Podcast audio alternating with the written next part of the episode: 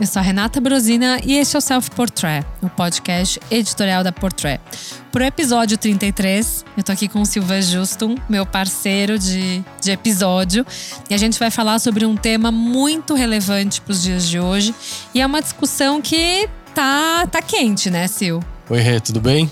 Então, essa discussão já vem de um tempo, né? Na moda, principalmente, essa queda da barreira dos gêneros. E a gente ficou curioso em entender como chegamos até aqui como foi a evolução da vestimenta para os gêneros, a mudança de costumes que influenciou essa evolução da vestimenta, das roupas, até a gente chegar hoje em dia a questionar se faz sentido ter roupa dividida entre seção masculina e seção feminina, já que a ausência de gêneros parece ser uma realidade que chegou para não voltar mais. É, porque a questão às vezes é, tá bom, é questão de tamanho, é questão de medida, de modelagem, como que funciona nessa essa separação toda e o que que vai acontecer daqui para frente. Mas claro, a gente precisa olhar muito para trás para entender essa evolução, né? É, a gente tem que entender que antigamente a divisão entre gêneros na hora de se vestir era muito marcada, né? Era homem para um lado se vestindo de um jeito, mulher para o outro se vestindo de outro e tudo de acordo com os costumes e com a época, né? Então acho que é, olhando muito para as décadas e para a época, o que estava acontecendo na sociedade, a gente tem boa boas pistas de, de como evoluiu essa a questão da moda, né? A questão da vestimenta, até a gente chegar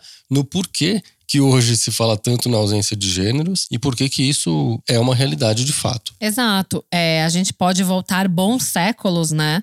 É, logo depois da Idade Média, que foi aquele período que as mulheres usavam vestidos longos, né? Usavam espartilhos super apertados, que muitas vezes não deixavam elas respirarem e, na verdade, eram feitos com barbatanas de tubarão. Na verdade, a Idade Média ela foi muito regrada pela própria religião né? A religião que transformava a mulher numa, num templo que ela tinha que seguir uma série de, de regras para não ser pecadora.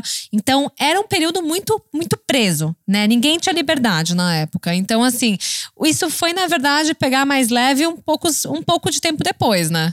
É, acho que a gente pode voltar até a época dos reis franceses, ali, século 17, 18, para entender que naquela época quem se vestia pomposamente quem se maquiava, quem andava de salto, quem exibia brilhos e, e acessórios era o homem, não era a mulher. Só para né? situar, né? Os barrocos e rococós, né? Que usavam muitas vezes pó de arroz no rosto para dar aquela maquiada, o Peruca. blush peruca, né? Usavam meia calça, usavam saltos, né? E é interessante a gente trazer uma, um recorte, porque o salto Luiz XV é super conhecido e foi criado pro Luiz XV. E, na verdade, o Luiz XV tinha 1,60m. Então ele precisava de um salto para se sentir mais poderoso. Até porque o salto, né, a questão da altura que você tinha, mostrava, né, de fato qual era a sua classe social, né, qual era o tipo de poder que você tinha. E esse salto também era usado no século XVIII na Itália, só que de uma forma diferente, né? Lá no caso, os homens usavam saltos de 70 centímetros e eles tinham, né, os serviçais que trabalhavam para eles é, que apoiavam eles para eles caminharem com esses sapatos de 70 centímetros. Então, é, era um período que você basicamente não conseguia né, dizer que séculos depois o homem não ia mais usar maquiagem, né, Sil? Exatamente. E como você bem exemplificou aí, é, tudo na vestimenta começa com uma, uma pegada e uma necessidade funcional, né? Você citou bem aí o salto, que o Luiz XV era baixinho, precisava de um salto para ficar mais alto e mais imponente. Então, o, o salto nasceu ali para o homem com uma questão funcional. Então, tá vendo que depois a gente vai entender que na moda muita coisa nasce com essa pegada funcional, na verdade. Não é só uma tendência, uma invenção do além. E agora, voltando para nossa nossa linha do tempo, a gente pode dizer que a partir da derrocada na monarquia, né, e da, e da Revolução Francesa, a destituição dos reis e tal, começou a mudar realmente muito mais rapidamente, né, essa questão da, da vestimenta. E aí a gente vai ver que ao longo das décadas, essa fronteira entre gêneros, ela vai se estreitando pouco a pouco até chegar nos dias de hoje. A gente pode passar direto pro início do século XX, por exemplo, onde a, a mulher começou a se libertar daquelas roupas que não permitiam permitiam muita mobilidade, o espartilho. Chegou Dona Coco Chanel para ajudar essa mulherada toda. É, acho que a partir daí a coisa começa a se acelerar de fato, né? É, os anos 20 eles foram muito transformadores para as mulheres, né? E, e a gente sabe de uma série de eventos que aconteceram na época, desde o corte né, que era o La Garçonnet, que na verdade ele era um corte super curtinho, com uma franjinha, e era algo que era muito estranho para as mulheres da época, né, que não estavam topando ir para esse lado de tendência, e também era muito julgado pelos homens, mas de fato a década de 20 ela foi muito importante para as mulheres, porque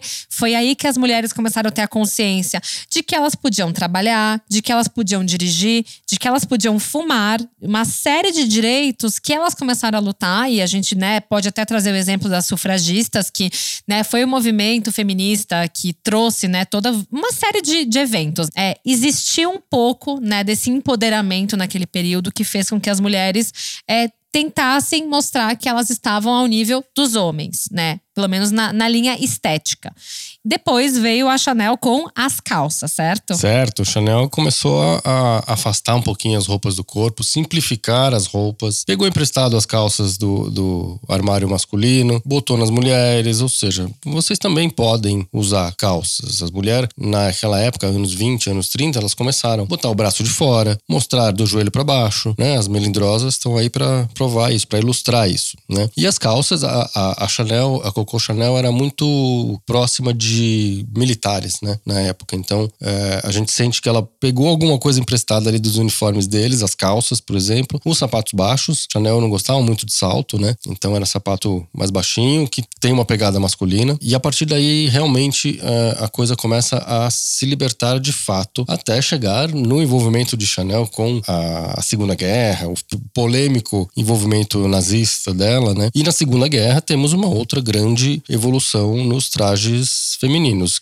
Né? Exato, até porque assim, naquele período, né, obviamente os homens precisaram ir para Segunda Guerra, tiveram que abandonar suas famílias, e quem teve que tomar conta das famílias foram as mulheres, né? Então, naquele período que elas usavam saias longas, isso precisou acabar. Primeiro, porque os uniformes, eles eram dedicados aos homens. E os uniformes, eles eram basicamente o quê?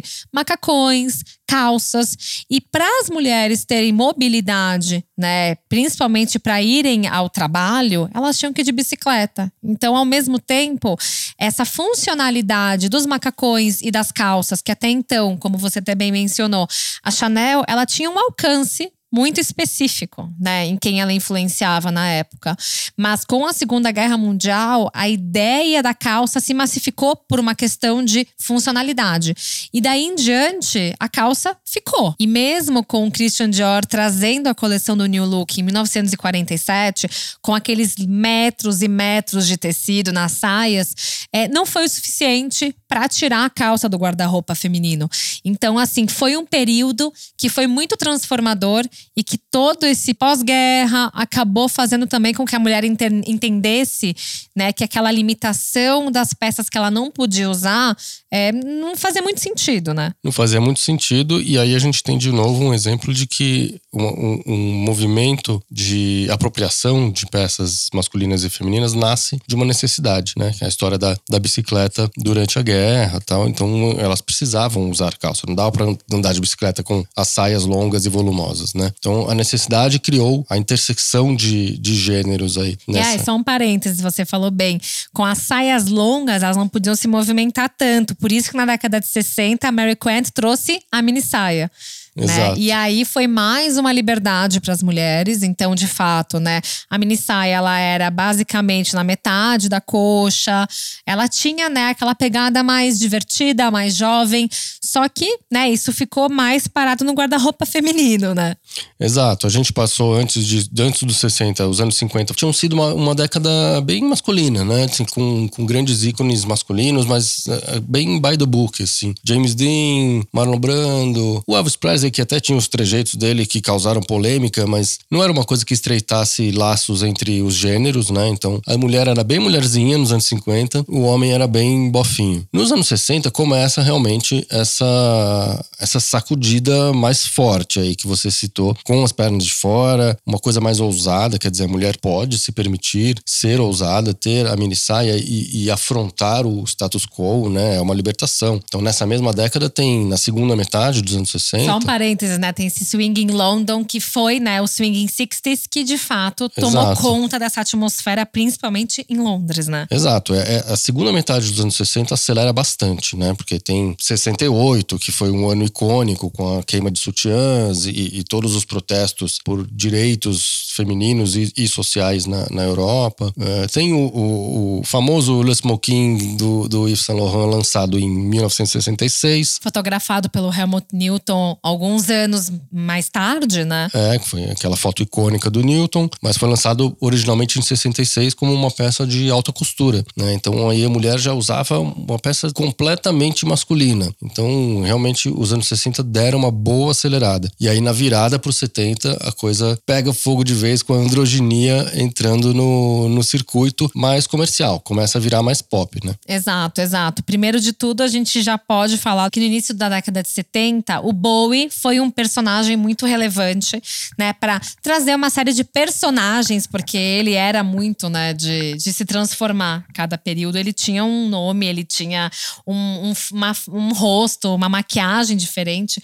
Só que o mais emblemático de todos é o Ziggy Stardust né, que usava maquiagem, que usava peças volumosas e que o figurino ele era criado pelo Kansai Yamamoto, que era um diretor criativo, né, um estilista é, japonês, que ele trouxe muito brilho, que ele trouxe muito aquele, aquele ar glam, né? As próprias plataformas. Isso também acabou influenciando muito o movimento, né? Dessa frequência do Estúdio 54 em Nova York, que tinha muito disso, né? Dos homens usarem muitas vezes peças mais justas, peças mais femininas. O próprio Mick Jagger tinha lá suas preferências também por algumas modelagens que né, tinham essa proximidade do corpo e o próprio brilho, né, que a gente consegue ver que uma série de outros personagens é, também acabaram abraçando isso, né, ainda mais da música, né, Sil? É, por falar em, em, em música, acho que a gente está falando aí de, da virada de 60 para 70, como não falar em Woodstock, né, o, o, o, festival da libertação sexual completa, o Flower Power que veio depois, é, enfim, tudo isso aí já tem uma, uma, uma junção e uma, e uma libertação do homem também, né? Os cabelos compridos também, os cabelos longos masculinos, isso cabelos também foi muito visto, total. né? Exatamente, é isso aí. É, o homem começa a se libertar muito mais do que a mulher, né? A gente tá vendo aí uma, uma acelerada no, no, na mudança estética e de costumes masculina, mais do que a feminina, que tinha ficado tanto tempo parada e que deu uma acelerada na primeira metade do, do século XX. O homem começa, de fato, a, a, a pisar no acelerador de costumes e, e estética ali nos, nos anos 70, né? É, que também foi quando os punks pegaram do guarda-roupa, né, britânico mesmo, dos escoceses, os próprios kilts,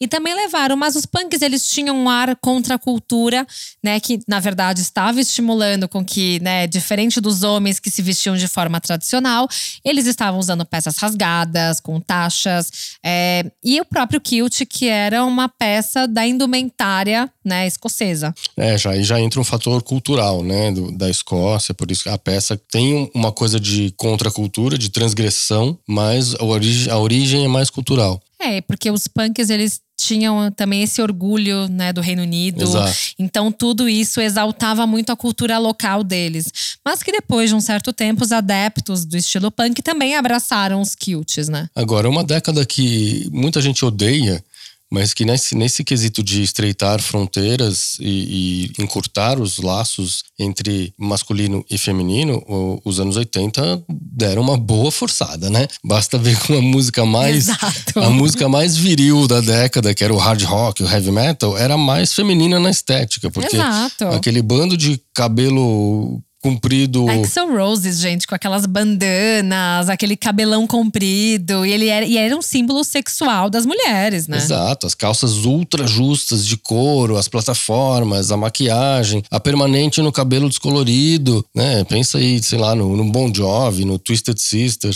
esse, né, as bandas de hard rock nos o anos próprio 80. Steven Tyler também, que era um símbolo. Todos eles tinham cabelos longos e muitas vezes volumosos, né, Sil? Então, você quer, quer mais flerte com a estética feminina do que, do que isso? Porque eram supostamente machões, pegadores, que tinham uma estética super feminina. Exato. Né?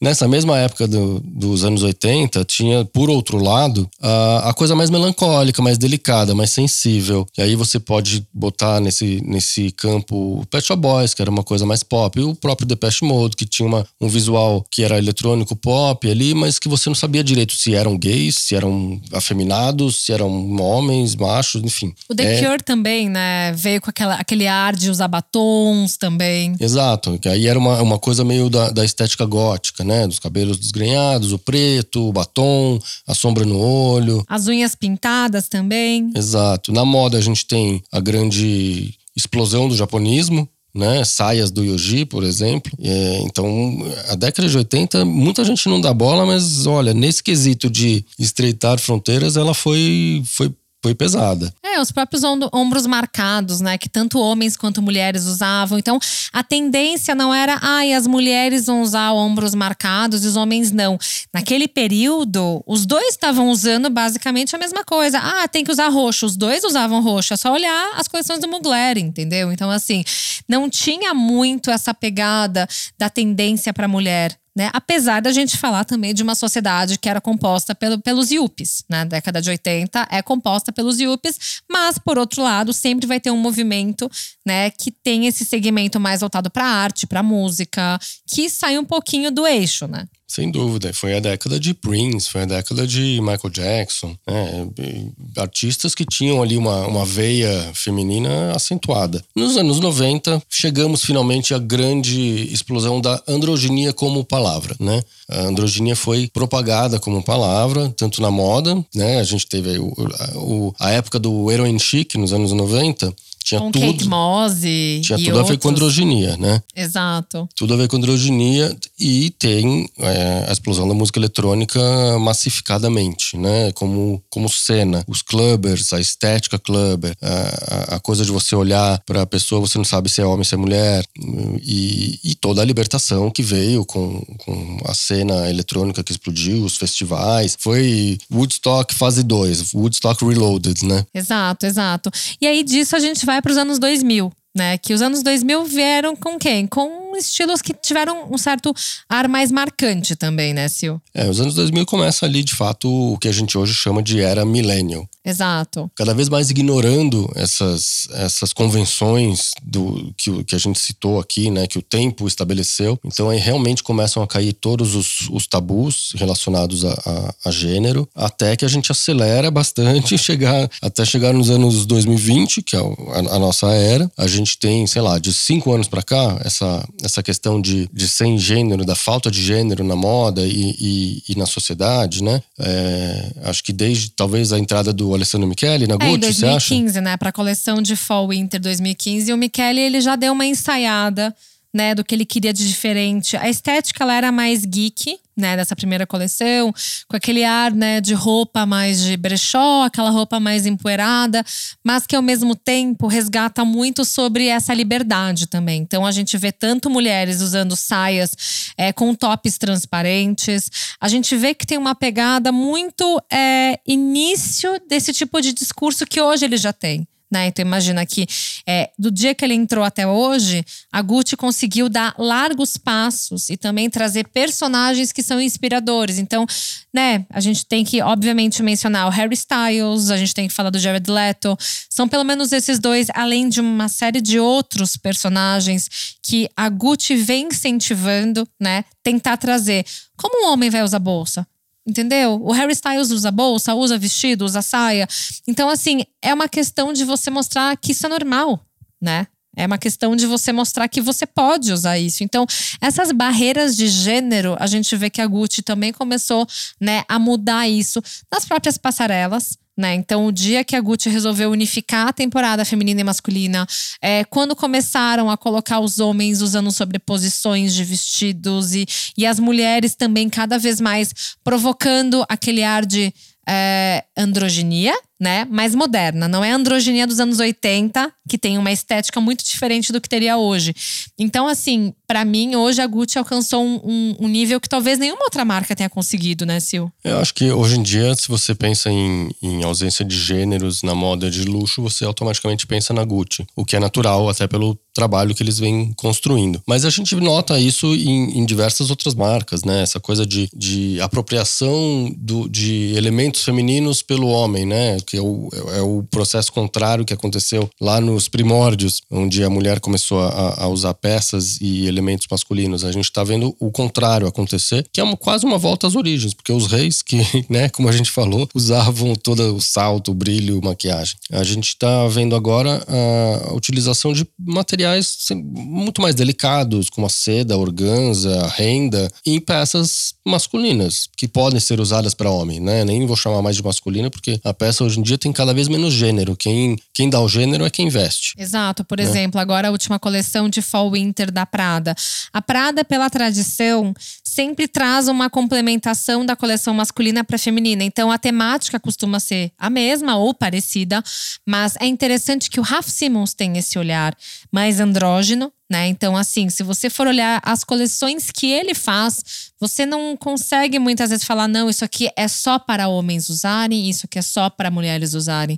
Isso é uma estética muito de origem belga também, né? A pegada da Antuérpia tem muito esse, esse ar de você usar peças mais largas, né? Muitas vezes, ou peças mais justas. Só que não naquele lado mais óbvio. Então, os casacos são amplos e as malhas são super justas. E os homens usam, e as mulheres também. Então, você não consegue dizer o que, que faz parte do que nos guarda-roupas. Então, se você vai hoje ver a coleção de Fall Winter 2021, é, no, na coleção intitulada masculina, você, mulher, consegue consumir as peças que tem na coleção masculina. Tem desde as malhas de, de gola alta, tem as próprias, os próprios macacões. Ainda é possível você encontrar do seu tamanho.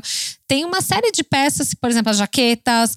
Do lado feminino, a mesma coisa. Então, tudo isso você consegue brincar. E a gente espera que, vamos supor que no futuro as lojas sejam unificadas, né? Para você não ter que ir em sessões diferentes. É, talvez daqui a 10 anos, tudo será uma grande exceção e a gente não, ter, não vai ter essa, essa divisão entre roupas masculinas e femininas. E aí quem escolhe o que vai vestir é quem determina o gênero que aquilo vai ter, né? Sei lá, por exemplo, você citou a, a coleção da Prada, as bombers oversize, elas podem ser usadas por qualquer um, né? É, as calças de alfaiateria também, o, as cirolas de tricô também. Então, é, tanto faz quem vai usar, na verdade, né? Se você sentir vontade de usar e aquilo te ficar bem em você e você segurar a peça, vai fundo, não tem problema. Acho que ainda comercialmente ainda vamos levar um tempo para separar totalmente masculino e feminino, né? Porque entra aí um aspecto comercial de vendas, de temporadas de moda, de e aí as próprias marcas têm todo o interesse em continuar com essa divisão, porque o mundo ainda não é este. É, é né? uma questão cultural e também uma questão de geração. Né? Cada vez mais a gente vê né, que a geração Z, a gente menciona muito a geração Z e o Millennial, na verdade, as duas gerações, é, tem muito essa busca por uma identificação né? Com a roupa, independente se você vai comprar na Prada feminina ou na Prada masculina, ou na Burberry feminina ou na Burberry masculina. Mas se você for olhar as gerações mais antigas, é, não é algo que é muito fácil para eles entenderem, né? É, não é fácil, claro, porque a gente carrega a bagagem que a gente adquiriu ao longo do tempo, né? Então, a gente está falando com. Eu e você, por exemplo, vivemos as duas épocas. Eu vivi numa época que não tinha internet. É, então, é, é, completamente diferente. E é fascinante ver essa evolução. É muito legal. Talvez quando eu não estiver mais aqui, que eu tiver morrido e a, e a geração Z for já mais velha também, talvez isso tenha mudado mais ainda, né? Talvez a gente realmente não precise nem fazer mais um episódio desse falando sobre diferença e fronteiras entre gêneros, porque vai ser uma coisa natural, né? É, essa evolução de costumes e, e, da moda por tabela e da, da, humanidade é muito legal, é muito interessante, é muito fascinante. É, é, eu acho genial que a gente hoje em dia tenha essa diversidade, essa pluralidade e essa abertura para que as pessoas realmente realmente possam ser o que elas quer, querem ser. E acho que a gente está começando, e como a coisa tem uma tendência a, a ir cada vez mais rápido, né? A gente viu aí ao longo das décadas que a evolução tende a ser cada vez mais rápida. Eu acho que não vai demorar muito para que isso seja realmente muito natural. E mais uma vez é a moda refletindo a sociedade. Né? É, é o comportamento, é, são essas transformações. E aí, mais uma vez, a gente vai entrar no quesito de liberdade né? Porque você vestir o que você quer, do, do, jeito que você quiser, o teu comprimento de cabelo, usar maquiagem, ou o teu corpo que você quer ter, né? Que você pode ter, é, é muito mais de acordo com o seu livre-arbítrio. Né? Não é uma coisa, uma regra que a sociedade impôs ou que a religião impôs. Enfim, a gente sabe que né, cada país, cada cultura tem né, uma forma de enxergar, mas é interessante a gente ver né, que tem um olhar para um futuro que as pessoas vão poder ter, ter, essa decisão nas suas mãos, sabe? É, ainda é uma utopia, porque a gente sabe que a democracia e o movimento existe nesse sentido, aceitação dos corpos, de gêneros, de raças, de credos, religiões, tudo. É, existe um movimento cada vez mais amplo de aceitação, mas na prática a gente sabe que a vida ainda é muito difícil para né, quem não se encaixa nos padrões, nos moldes, né? Nos moldes. E é legal ver que tem várias pessoas exemplificando e servindo de inspiração para quem um dia quer seguir esse caminho de, de poder ter essa liberdade. Né, eu acho que é importante a gente poder ver que tem pessoas que têm um grande alcance, que têm uma voz que possam mostrar, olha, eu estou usando e está tudo bem. Eu escolhi isso e está tudo bem. Então acho que tudo isso faz parte de uma transformação que a gente vai viver, que as próximas gerações vão viver e que talvez tudo isso que a gente está passando agora e que a gente passou nos últimos 20, 30, 100 anos, vai ficar de fato no livro de história, que eles vão contar essa história da ah, teve uma época que a mulher se vestia assim, que o homem se vestia assado, e tá tudo bem, né? Agora é daqui para frente, como que isso vai ser? Exato, vamos acompanhar. Espero estar vivo para viver essas mudanças todas e acompanhar, que é uma coisa muito legal. E que a moda siga acompanhando essas transformações da sociedade, né, Rê? É verdade, Silmas. Obrigada pela conversa. Podia ir longe esse papo, hein? Podia. A gente tem ainda vários episódios, a gente pode trazer parte 2, parte 3. Isso aí é infinito, né? Acho ótimo. Ai, mas obrigada. Nos vemos no próximo episódio, na semana que vem.